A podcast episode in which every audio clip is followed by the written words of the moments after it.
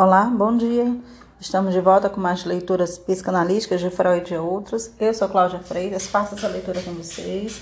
Vamos voltar à leitura do texto do livro, né, da Clarissa Píncula, Mulheres que Correm com Lobos. Vamos finalizar o capítulo 6. A gente inicia a leitura a partir da página 211, no subtópico As Más Companhias. Hoje nós concluímos esse capítulo 6. É, vamos iniciar a leitura a partir da página 211 do livro de Clarissa Píncula, Mulheres que Correm com Lobos. Inicio a leitura. O patinho feio vai de um lado a outro à procura de um lugar onde possa repousar. Apesar de não estar plenamente desenvolvido seu instinto para detectar exatamente onde ir, o instinto de vaguear até encontrar o que ele precisa está em perfeito funcionamento. No entanto, ocorre às vezes uma espécie de patologia na síndrome do patinho feio. Continuamos batendo nas portas erradas, mesmo depois de más experiências. É difícil imaginar como se poderia esperar de uma pessoa que uma pessoa soubesse quais portas são as certas se ela, para começar, nunca chegou a saber o que é uma porta certa. No entanto, as portas erradas são aquelas que fazem com que voltemos a nos sentir proscritos. Essa reação ao isolamento é a do tipo procura do amor em todos os lugares errados. Quando a mulher se volta para um comportamento repetitivamente compulsivo, reensinando um comportamento frustrante que provoca decadência em vez de uma vitalidade permanente, com o objetivo de abrandar seu isolamento, ela na realidade está causando mal ainda maior, porque a ferida original não está sendo tratada e a cada incursão ela ganha novas feridas. Essa atitude de, a, se assemelha à de pingar algum remedinho no nariz quando se tem um talho aberto no braço. Mulheres diferentes escolhem tipos diferentes de remédio errado. Algumas optam pelo que é obviamente inadequado, como as más companhias, os excessos nos prazeres que são prejudiciais e destrutivos da alma, e tudo que é primeiro a incentiva e a coloca lá no alto para depois atirá-la aos reis no chão. Existem diversas soluções para essas más escolhas. Se a mulher conseguisse parar para examinar seu próprio coração, ela veria nele uma necessidade de que suas habilidades, seus dons e suas limitações fossem respeitosamente reconhecidos e aceitos. Portanto, para começar a cura, pare de se iludir com a ideia de que um pequeno paliativo irá consertar uma perna quebrada. Seja franco frente às suas feridas e assim terá uma imagem correta do remédio necessário. Não jogue no vaso que for mais fácil ou estiver mais disponível. Faça a questão do medicamento adequado. Você o reconhecerá porque ele irá fortalecer sua vida em vez de enfraquecê-la. Subtópico: a aparência indevida. Como um patinho feio, o intruso aprende a evitar situações em que possa agir certo, mas mesmo assim dá a impressão errada. O patinho, por exemplo, sabe nadar bem, mas não tem aparência devida. Por outro lado, a mulher pode ter a aparência perfeita e não conseguir agir corretamente. Existem muitos ditados sobre pessoas que não conseguem, que no fundo não querem esconder o que são.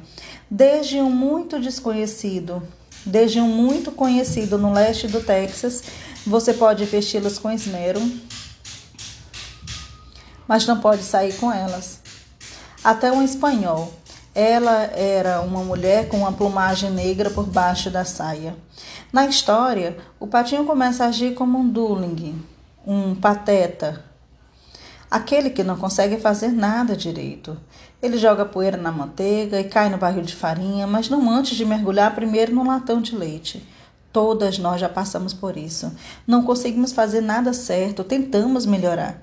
Em vez disso, pioramos. Não era para o patinho ter entrado naquela casa, mas isso acontece quando se está desesperado.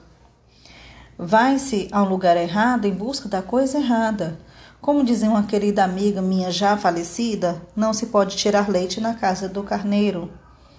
Embora seja útil abrir canais até mesmo para aqueles grupos aos quais não pertencemos e seja importante tentar ser gentil, É também imperioso não nos esforçarmos demais, não acreditar demais se já agirmos corretamente, se conseguimos conter todos os impulsos e contrações da criatura selvagem, poderemos realmente passar por damas educadas, recatadas, contidas e reprimidas.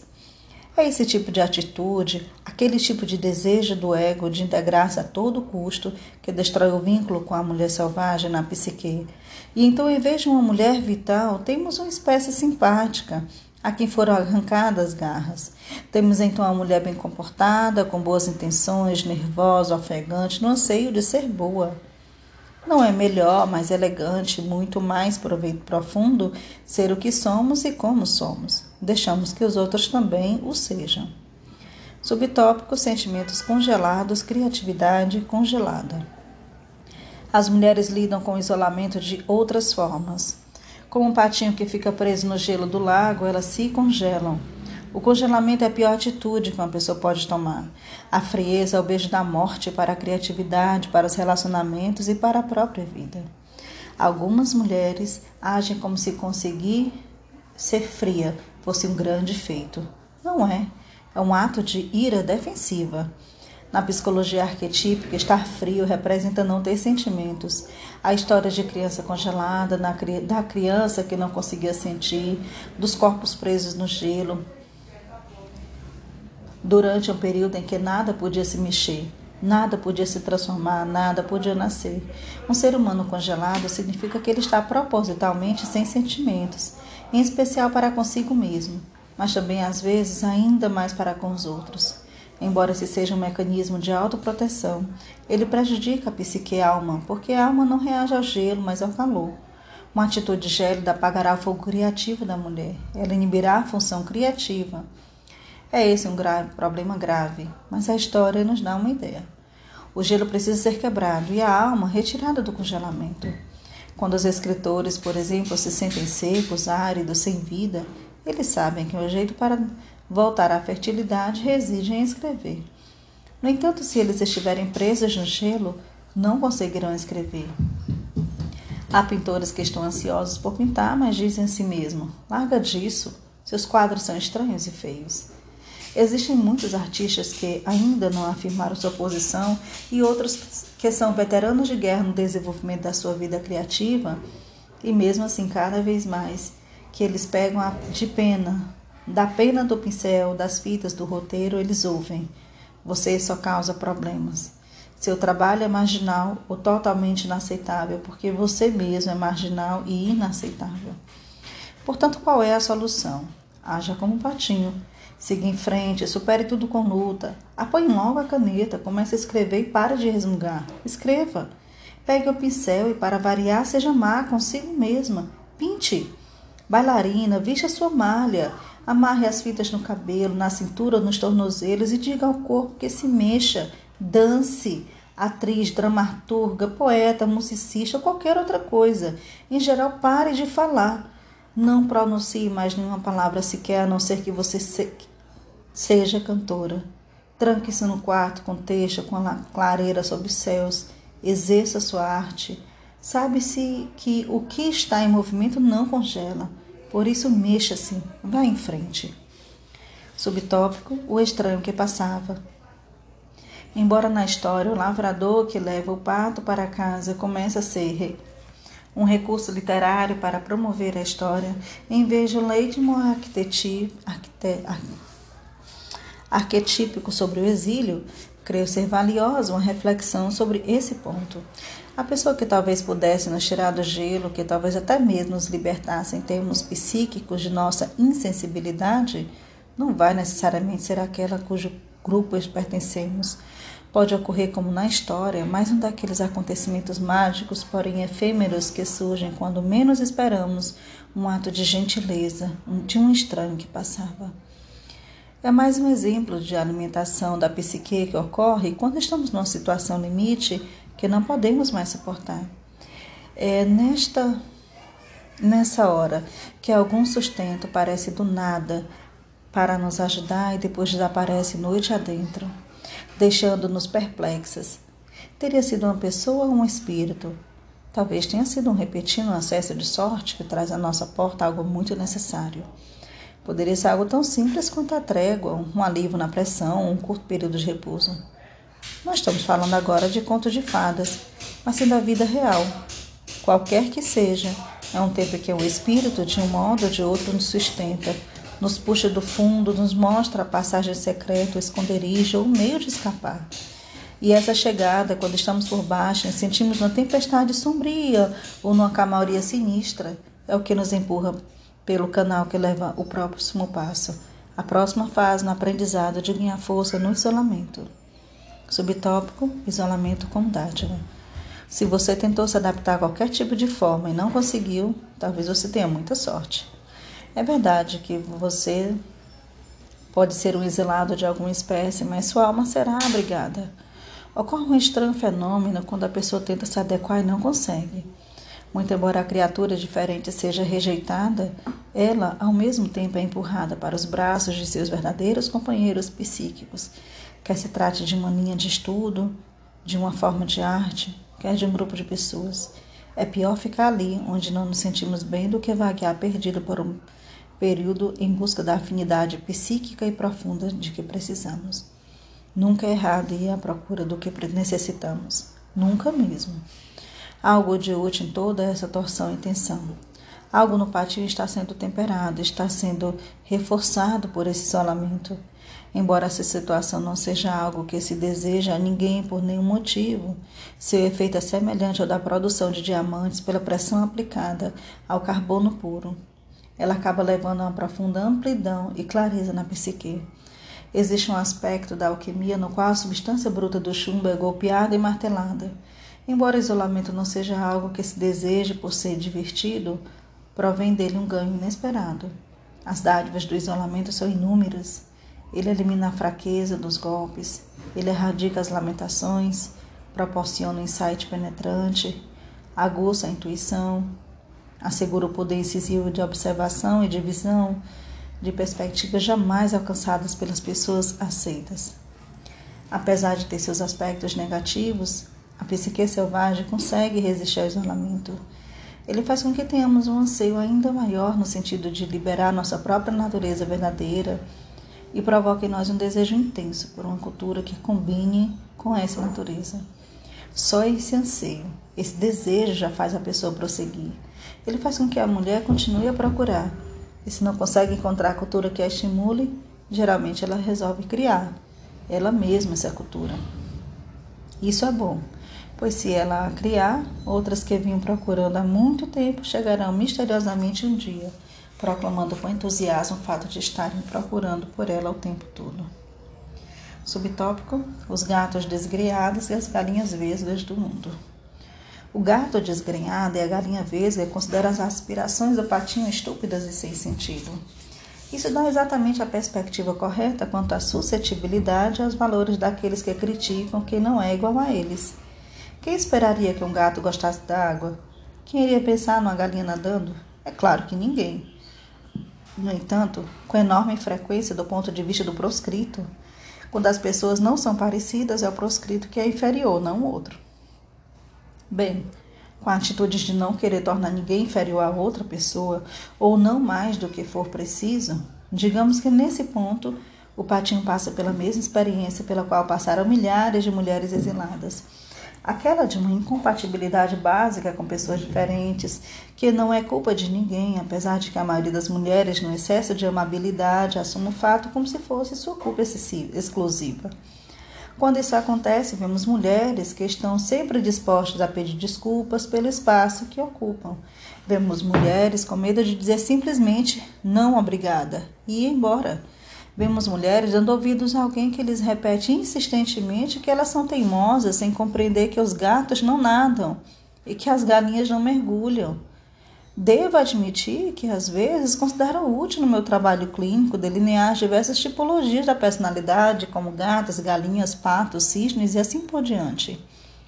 Se a situação permitisse, eu poderia pedir a uma cliente que imaginasse por um instante ser um cisne que não sabe quem é Imagine também, por um instante, que ela tenha sido criada e esteja atualmente cercada por patos.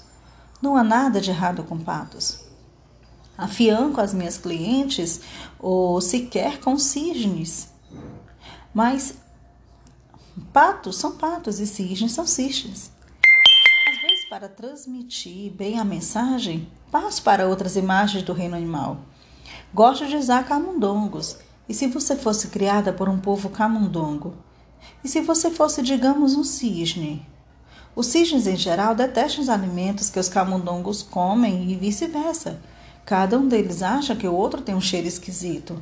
Eles não têm interesse em passar tempo juntos e, se o fizessem, estariam constantemente perseguindo uns aos outros.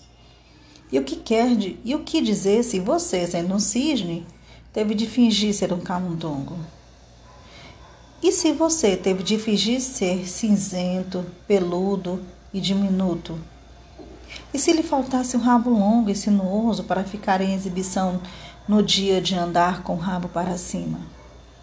E se onde quer que você fosse, você tentasse andar como um camundongo, mas acabasse gingando? E se você tentasse falar como um camundongo, mas a cada vez que tentasse, saísse um grasnido? Você não sentiria a criatura mais infeliz do mundo? A resposta é um inequívoco sim. Então, porque se tudo é tão verdadeiro, por que as mulheres não param de tentar se curvar e se dobrar para assumir formas que não são suas?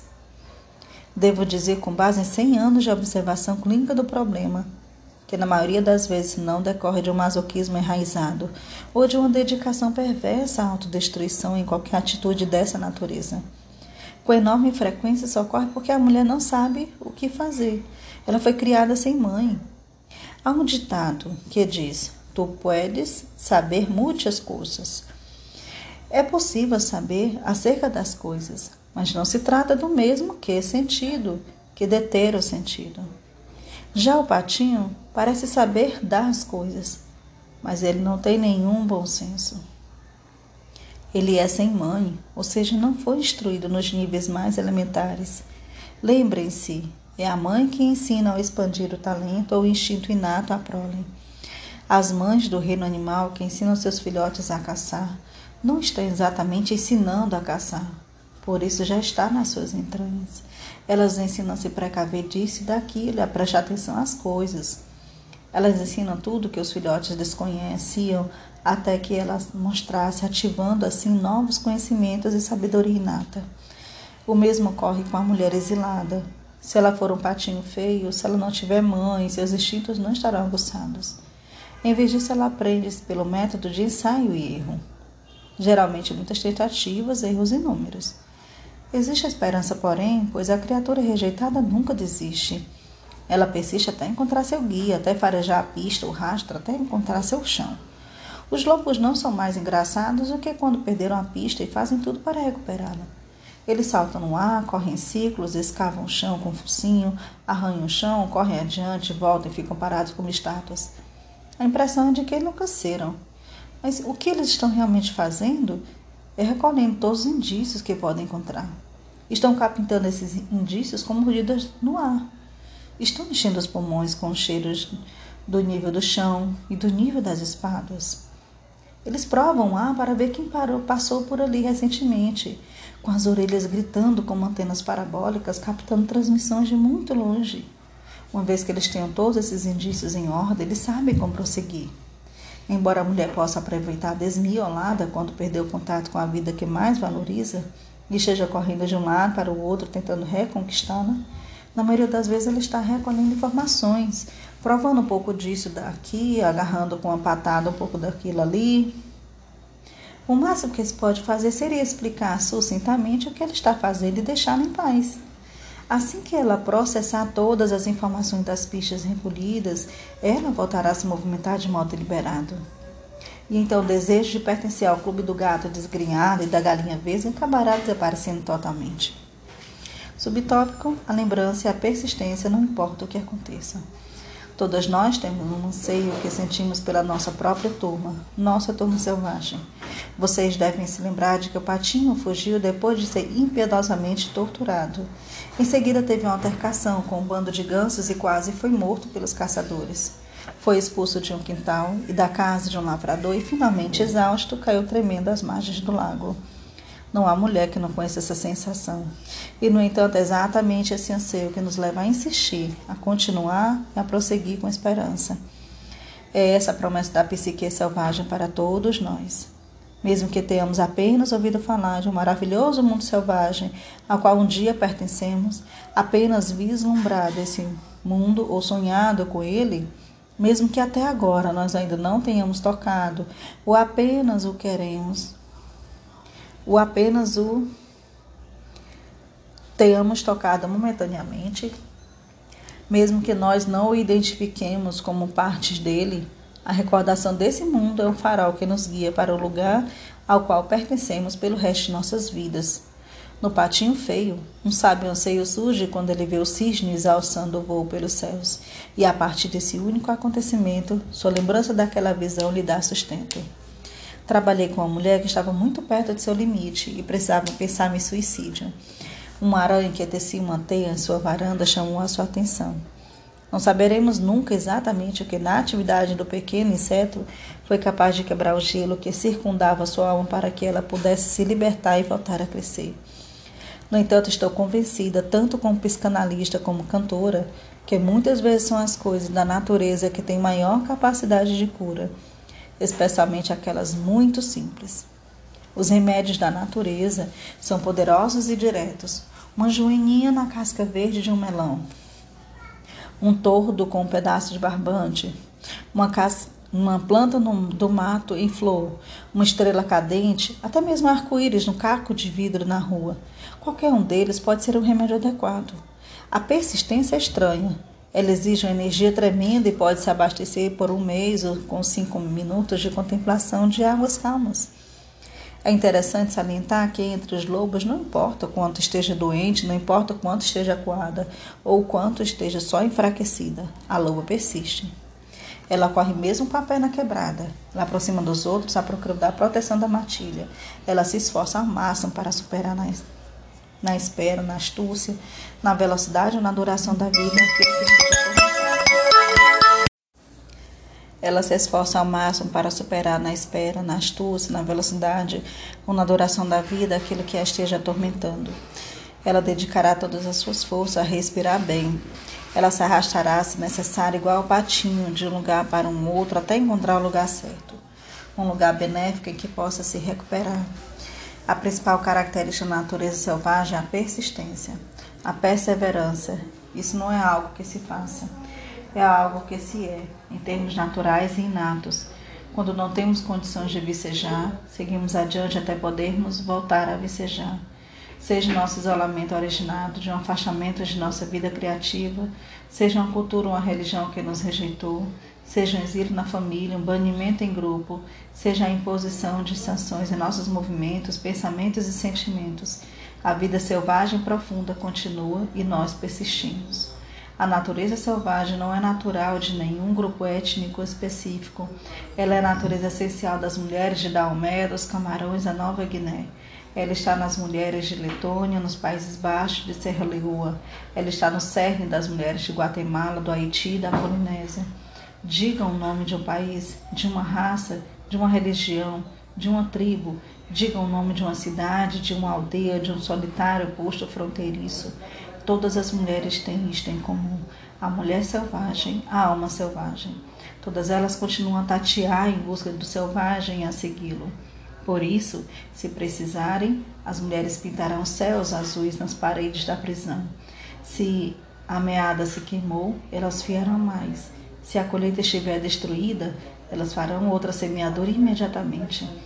As mulheres desenharão as portas onde não houver nenhuma elas as abrirão e passarão por essas portas para novos caminhos e novas vidas. Como a vida selvagem persiste e triunfa, as mulheres persistem e triunfam. O patinho é levado a arriscar a vida por um fio. Ele já se sentiu só, frio, congelado, acuado e perseguido. Já atiraram nele, já desistiram dele.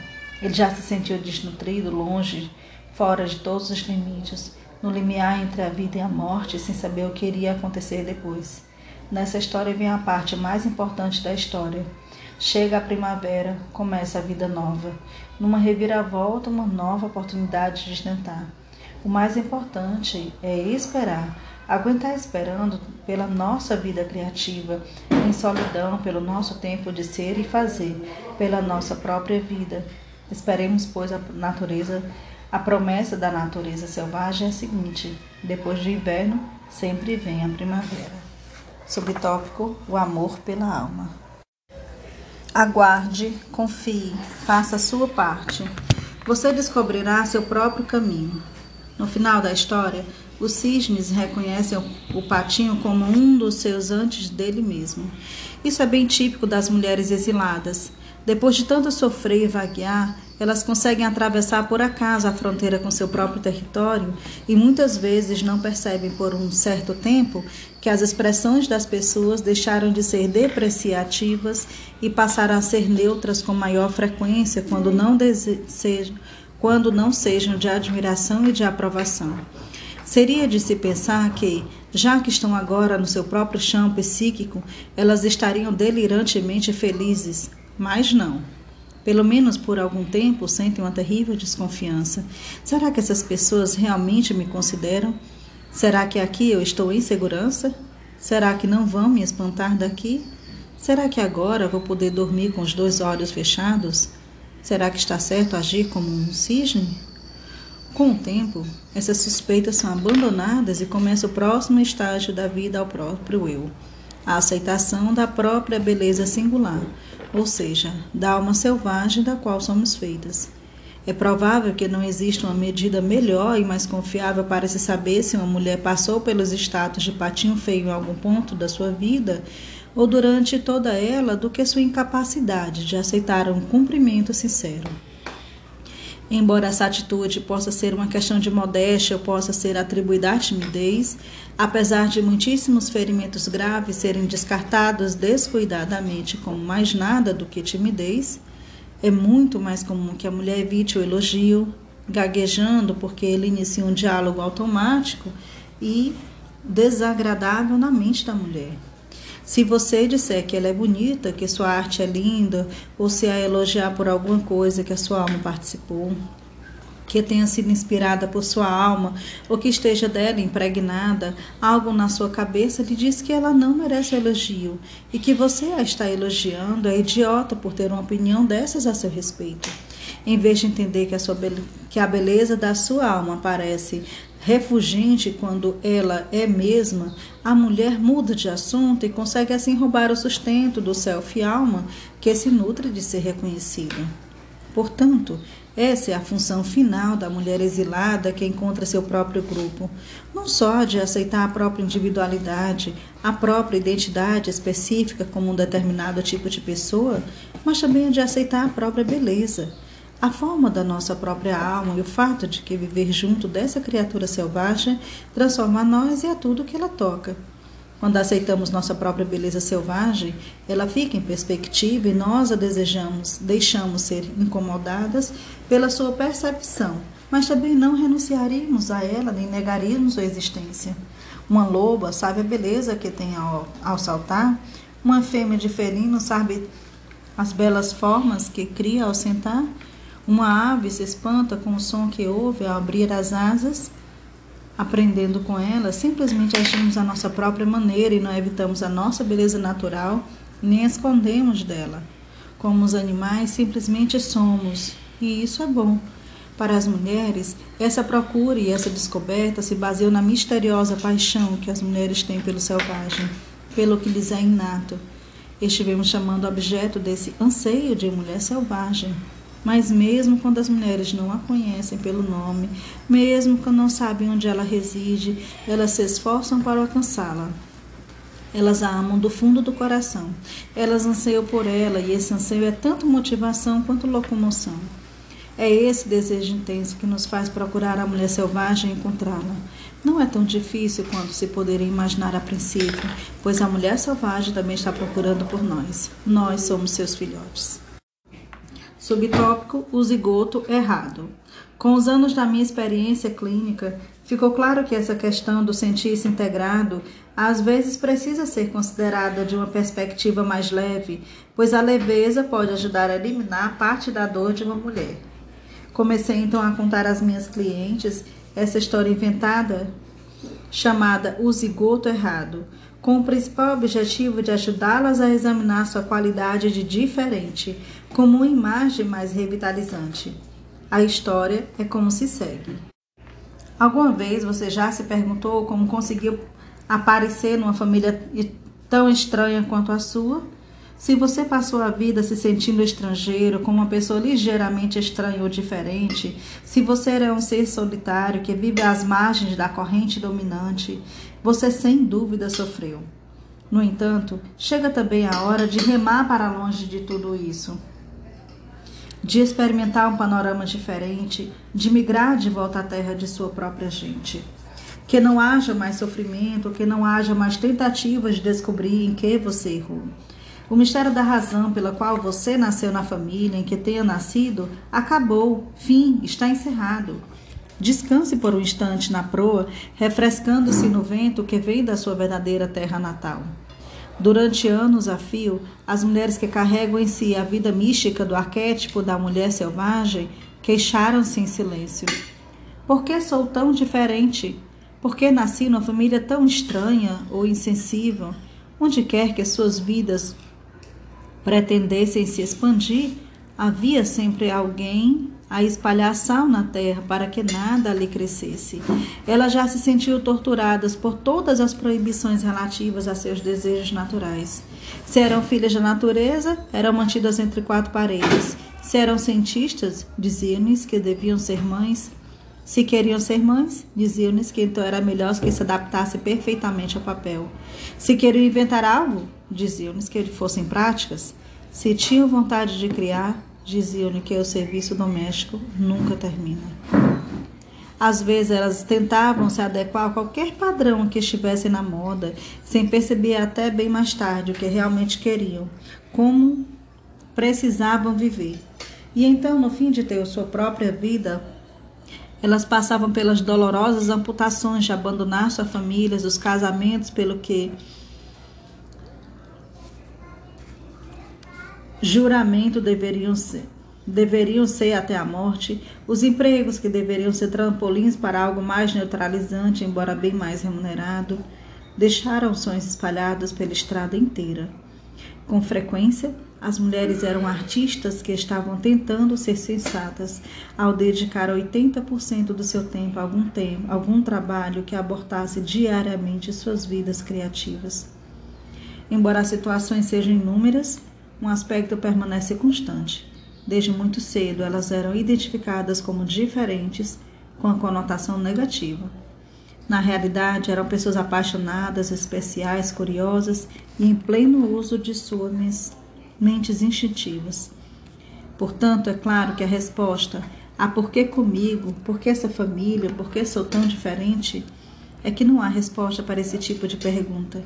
Mesmo assim, o ego precisa ruminar alguma coisa antes de se soltar e proponho três respostas de qualquer maneira. Analisando, pode es escolher a que preferir, mas tem que escolher pelo menos uma.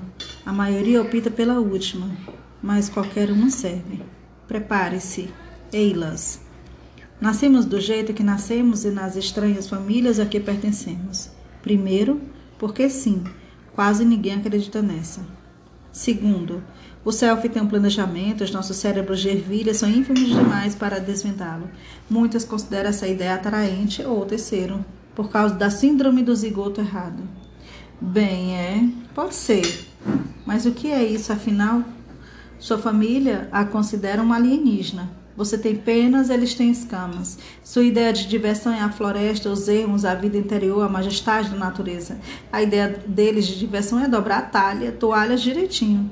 Se isso acontece com você na sua família, você está sendo vítima da síndrome do zigoto errado. Sua família passa lentamente pelo tempo, você passa como vento. Eles são barulhentos, você é delicada, ou eles são todos calados e você canta alto. Você sabe porque sabe. Eles querem prova, uma dissertação de 300 páginas. Sem a menor dúvida, trata-se da síndrome do zigoto errado. Nunca ouvi falar nisso? Bem, foi assim. A fada dos zigotos estava sobrevoando sua cidade natal numa noite e todos os zigotinhos na sua cesta pulavam e saltavam de alegria. Na verdade, você estava destinada a pais que a teriam compreendido. Mas a fada dos zigotos entrou numa zona de turbulência e, epa, você caiu na cesta da casa errada. Você caiu de cabeça para baixo numa família que não lhe estava destinada. Sua verdadeira família ficava uns 5 quilômetros mais adiante. É por isso que você se apaixonou por uma família que não era a sua e que morava uns 5 quilômetros dali. Você sempre quis que o senhor e a senhora fulano de tal fossem seus pais de verdade. É possível que eles fossem mesmo. É por isso que você sapateia pelos corredores, apesar de ter uma família que vive grudada na televisão. É por isso que seus pais ficam alarmados toda vez que você vem visitá-los no telefone. Eles estão preocupados com o que ela vai aprontar agora. Da última vez ela nos deixou envergonhados, só Deus sabe o que ela vai fazer dessa vez. Ai, eles cobrem os olhos quando você se aproxima. Não é por se ofuscarem com a sua luz. Tudo o que você quer é o amor, tudo que eles querem é paz. Os membros da sua família, por seus próprios motivos, em virtude das suas preferências, da sua inocência, de danos sofridos, da sua constituição, da sua doença mental ou ignorância cultivada, não são tão hábeis para ser espontâneos com o inconsciente. E é claro que a sua visita invoca o arquétipo do Trickst que agita as coisas. E assim, Antes mesmo que você se sente à mesa, ele já está dançando por ali louca para deixar cair um fio de cabelo no ensopado da família. Apesar de não ser sua intenção irritar a família, eles ficarão irritados do mesmo jeito. Quando você aparece, tudo e todos parecem enlouquecer é um sinal inequívoco dos zigotos errados na família e o fato de os pais se sentirem ofendidos o tempo todo, enquanto os filhos têm a impressão de que nunca vão conseguir fazer nada certo. A família não selvagem tem apenas um desejo, mas o zigoto errado jamais consegue vislumbrar qual seja ele. E se o conseguisse, seu cabelo se arrepiaria formando pontos de exclamação. Prepare-se, vou lhe contar um grande segredo. Eis a coisa misteriosa e tremenda que eles realmente querem de você. Os não selvagens querem coerência. Querem que você seja exatamente a mesma coisa que foi ontem. Querem que você não mude com o passar dos dias, mas permaneça ótimo, como no início dos tempos. Pergunte à família se eles querem coerência e eles darão uma resposta afirmativa. Em tudo? Não, eles dirão somente naquilo que importa Quaisquer que sejam as coisas que importam no sistema de valores deles, elas sempre serão inaceitáveis para a natureza selvagem das mulheres. Infelizmente, aquilo que importa para eles não combina com aquilo que importa para a criança selvagem. A coerência nas atitudes é uma expressão impossível para a mulher selvagem, pois sua força está na capacidade de adaptação à mudança, na sua inovação, na dança, nos uivos, nos rosnados, na sua vida instintiva profunda, na sua chama criadora. Ela não revela coerência pela uniformidade, mas sim pela vida criativa, pela percepção, pela rápida captação de imagens, pela flexibilidade e destrezas coerentes. Se tivéssemos de identificar um aspecto que faz da mulher selvagem o que ela é, seria sua capacidade de resposta. A palavra resposta vem do termo latim prometer ou garantir, e esse é seu forte. Suas respostas cheias de percepção e habilidade são uma promessa e garantia coerentes para com as forças criadoras, sejam elas duendes, o diabrete que se esconde por trás da paixão, sejam elas a da beleza, a arte, a dança ou a vida. A promessa que ela nos faz, se não a contrariarmos, é que ela nos fará viver. Ela nos fará viver plenamente, com sensibilidade e coerência. Dessa forma, o zigoto errado dá sua fidelidade não à família, mas a seu self interior. É por isso que ela se sente dividida. Sua mãe lobo está segurando seu rabo, sua família concreta prendeu seus braços. Não demora muito, ela está agitando, gritando de dor, rosnando e mordendo a si mesma e aos outros, para afinal ficar numa calma mortal. Quando se olha para seus olhos, vê-se orros del crielo, olhos vazios ou de uma pessoa que não está mais ali. Embora a civilização para as crianças seja importante, matar a criatura interior é matar a criança. Os habitantes da África Oriental consideram que ser duro com uma criança faz com que a alma se afaste do corpo, às vezes só alguns metros, outras vezes a uma distância de alguns dias de caminhada. Apesar de as necessidades da alma da criança deverem ser equilibradas com sua necessidade de segurança e cuidados físicos, bem como noções cuidadosamente examinadas do comportamento civilizado, sempre me preocupo com aqueles que são bem comportados demais. Elas muitas vezes têm aquela expressão de alma fraca nos olhos. Alguma coisa não está certa. Uma alma saudável parece brilhante por trás da persona a maior parte dos dias e nos outros arde como chama. Quando o dano é sério, a alma foge. Às vezes ela sai vagueando, correndo assustada e vai tão longe que são necessários agrados marginais para fazer com que ela volte. Muito tempo deverá se passar antes de uma alma dessas, que uma alma dessas sinta confiança suficiente para voltar, mas a tarefa não é impossível. Um resgate desses exige alguns ingredientes uma honestidade aberta, energia, ternura, carinho, um exame de raiva e humor. Combinados esses elementos, compõem uma canção que chama a alma de volta para casa. Quais são as necessidades da alma? Elas residem nos dois reinos da natureza e da criatividade. Nesse reino vive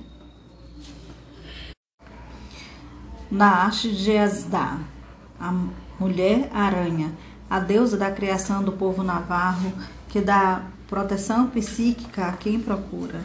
Ela se encarrega de ensinar a alma tanto a proteção quanto ao o amor à beleza. As necessidades da alma são encontradas no abrigo das três velhas ou jovens, dependendo do dia. Irmãs, Cloto, Lápis e Atropos, que tecem o fio vermelho, ou seja, a paixão da vida da mulher. Elas tecem as idades da vida da mulher, dando nós à medida que uma idade se completa e a próxima se inicia. Ela se encontra nos bosques dos espinhos das caçadoras Diana e Artemis, duas mulheres lobas que representam a capacidade de caçar, farejar e resgatar aspectos da psique. As necessidades da alma são governadas por Coatlique, a deusa asteca da autossuficiência feminina que dá a luz a cócoras, direto dos pés. Ela dá lições sobre a vida da mulher solitária.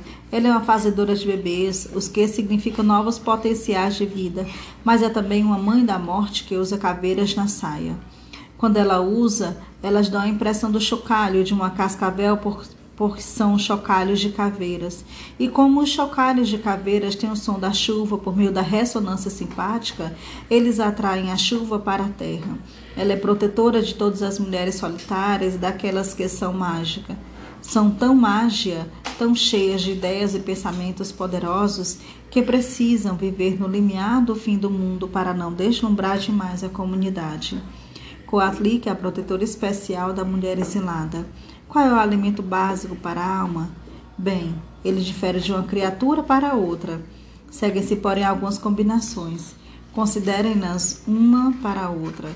Seguem, porém, algumas combinações. Considerem uma macrobiótica psíquica. Para as mulheres, o ar, a noite, o sol e as árvores são necessidades vitais.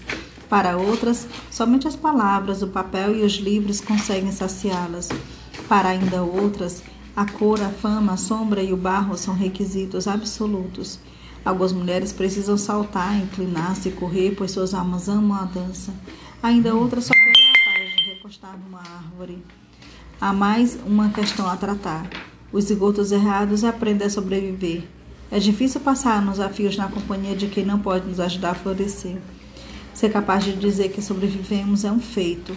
Para muitos, o poder está na própria palavra.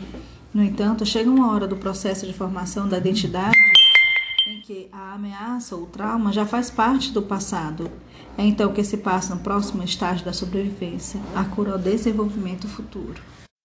Se permanecermos no estágio de sobrevivente sem avançar para o desenvolvimento, estaremos nos limitando, reduzindo nossa energia para nós mesmos e nosso poder no mundo ao menos da metade.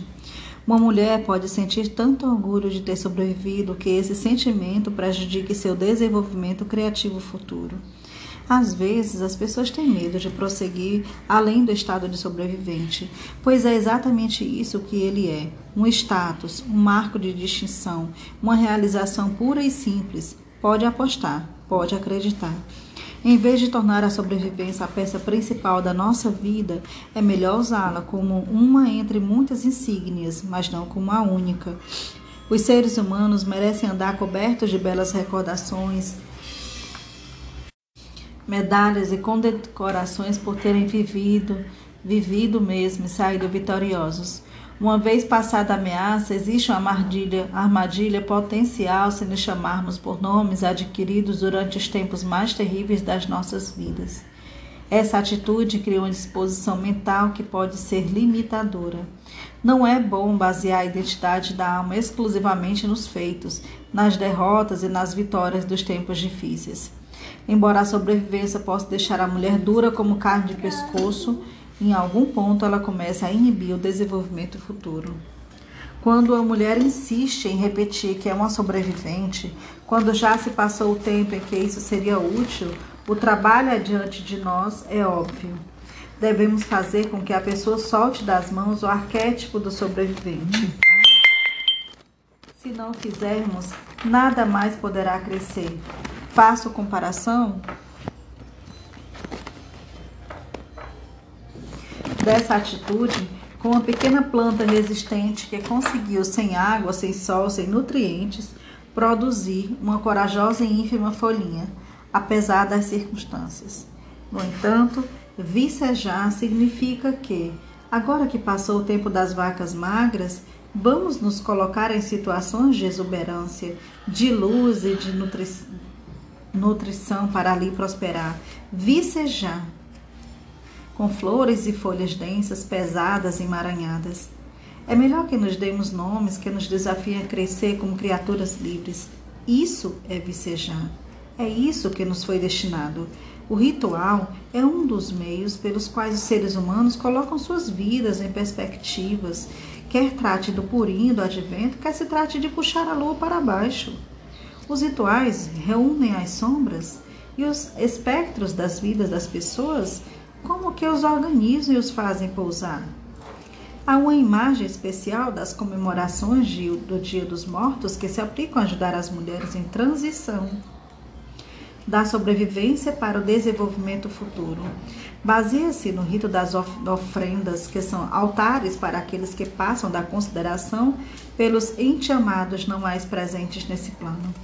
Descobri-se útil para muitas mulheres o ato de fazer uma ofrenda à criança que elas que elas um dia foram, à guisa do reconhecimento do heroísmo da criança. Algumas mulheres escolhem objetos, escritos, roupas e brinquedos, recordações de acontecimentos e outros símbolos da infância, que serão incluídos. Elas arrumam a ofrenda ao seu próprio modo, contam a história que a acompanha ou não e depois deixam aquilo arrumado enquanto quiserem é a, a, comprovação de seu passado de dificuldade, de garra e de triunfo sobre a adversidade. Essa maneira de olhar o passado surge alguns efeitos. Ela proporciona perspectiva, uma interpretação compassiva de tempos passados ao exibir aquilo que a pessoa vivenciou. O que foi feito daquilo que é admirável é o fato de admirar o feito em vez de vivê-lo que libera a pessoa. Continuar a ser a criança sobrevivente depois da hora para tal representa um excesso de identificação, como aquele arquétipo danificado. Perceber o dano, mesmo assim registrá-lo na memória, permite que se passe ao desenvolvimento futuro. Vicejar é o nosso destino na Terra. Vicejar não apenas sobreviver, é o nosso direito inato na qualidade de mulheres. Não se escolha nem recue se for chamada de ovelha negra, de indisciplinada, de loba solitária. Quem tem a visão lenta diz o que o rebelde é uma praga para a sociedade. No entanto, ficou provado com o passar dos séculos que ser diferente significa estar no limite. Significa ser praticamente garantido que essa pessoa vai fazer uma contribuição original, uma contribuição útil e espantosa à sua cultura. Ao procurar conselho, jamais dê ouvidos aos tímidos de coração. Seja gentil com eles, cumule-os de bênçãos. Tente incentivá-los, mas nunca siga seus conselhos. Se você alguma vez foi chamado desafiador, incorrigível, saliente, esperta, insubmissa, indisciplinada e rebelde, você está no caminho certo. A mulher selvagem está por perto.